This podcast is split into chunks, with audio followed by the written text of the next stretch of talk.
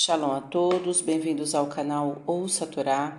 Vamos à segunda aliada para Tetzaveh, que quer dizer ordenarás. Está no livro Shemot, capítulo 28, 13 até o 30. Baruch atah Adonai, Eloheinu meler haolam, asher barabanu mikol hamim venatan lanoit toratu, Baruch atah Adonai noten hatorá. Amém. E farás engastes de ouro e duas correntes de ouro puro em forma de tranças, e as fixarás sobre os engastes. E farás um peitoral dos julgamentos, obra de artista, com o mesmo material que o empregado no eifod. Será quadrado e dobrado, medindo um palmo de lado. E o prenderás, preencherás com quatro fileiras de três pedras preciosas cada, engastadas em encaixes de ouro, e nas pedras serão gravados os nomes de cada uma das tribos de Israel, uma para cada pedra. E farás no peitoral correntes de acabamento em forma de tranças de ouro puro, e farás nas duas extremidades do peitoral duas argolas de ouro, e colocarás o peitoral sobre o eifode unindo as respectivas argolas através de cordões feitos de lanço celeste, de modo que não se desprenderá o peitoral do eifode. E Arão levará os nomes dos filhos de Israel no peitoral dos julgamentos sobre o seu coração, quando vier ao lugar sagrado como lembrança eterna. E colocarás no peitoral dos julgamentos o urim, os Urim e Tumim, e estarão sobre o coração de Arão sempre que ele vier diante de Deus. Amém. Baruch atah Adonai Eloheinu melech haolam, asher natan lanu toratot Torah temet, v'hayol lanatah betocheinu, Adonai noten hatorá. Amém. Os comentários. A localização do peitoral sobre o coração simboliza o amor os julgamentos deveriam ser emitidos com amor dentro das leis divinas. Devemos sempre procurar ver o lado bom das pessoas ao julgá-las, mas sem parcialidade. O peitoral simboliza a justiça. O quadrado tem todos os lados do mesmo tamanho.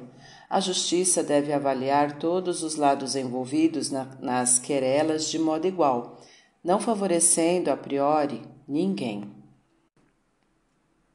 A dobra faz com que a parte da frente fique igual à de trás. Ao julgarmos alguém, devemos ser coerentes, não emitindo um parecer quando estivermos diante do julgado e, ao lhe darmos as costas, emitirmos um parecer diferente sobre o mesmo assunto.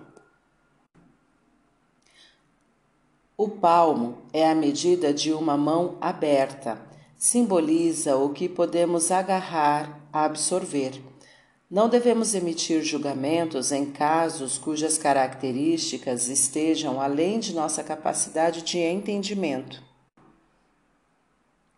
As pedras com os nomes gravados indicam que, ao julgarmos alguém, devemos considerá-lo uma pedra preciosa. É a vida ou a reputação de nosso semelhante irmão que está em jogo e elas são preciosas tanto para o dono quanto para a comunidade, representada pelas tribos de Israel.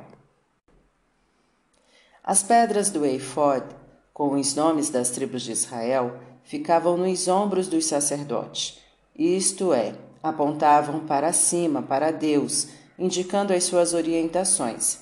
As pedras com os nomes das tribos de Israel no peitoral ficavam próximas ao coração, simbolizando a bondade. Os julgamentos devem ser feitos com bondade, não se desprendendo das orientações divinas.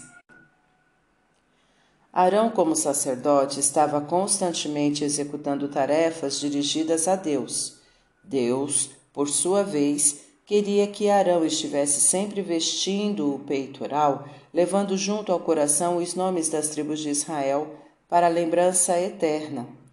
Deus quer que os sirvamos, mas sem nos esquecer de servir as pessoas, fazendo bem ao próximo, ajudando os necessitados. A principal função do homem na terra é relacionar-se com o seu semelhante e, através de atos de bondade, cumprir a vontade divina. Os Urim e Tumim eram pergaminhos contendo o nome de Deus e que faziam com que as letras dos nomes das tribos de Israel gravadas nas pedras se acendessem, de modo a formar palavras que respondiam a questões comunitárias formuladas pelo sumo sacerdote. Serviam de orientação em diversas ocasiões, tais como se e quando iniciar uma guerra contra os inimigos, entre outras. Era uma maneira de perguntar a Deus devem ser colocados sobre o coração, sinalizando que Deus responde àqueles que o solicitam com o coração, com sinceridade e bons propósitos. Para refletir, julgue o próximo, vendo o seu lado bom, sem preconceitos, sendo coerente em seu parecer em qualquer situação, mas seja imparcial. Ao julgar alguém, Atente para o fato de que está lidando com uma vida e uma reputação, considerando-as como preciosidades, tanto para o dono como para toda a comunidade. Sirva a Deus servindo ao seu semelhante, promovendo boas ações e cumprimento em cumprimento da vontade divina. Para exercitar. Você vê algum benefício nas fofocas? Se sim, quais? E se não, por que ouvi-las? Comente abaixo. Tá gostando do conteúdo do canal? Então curta, comenta, compartilha.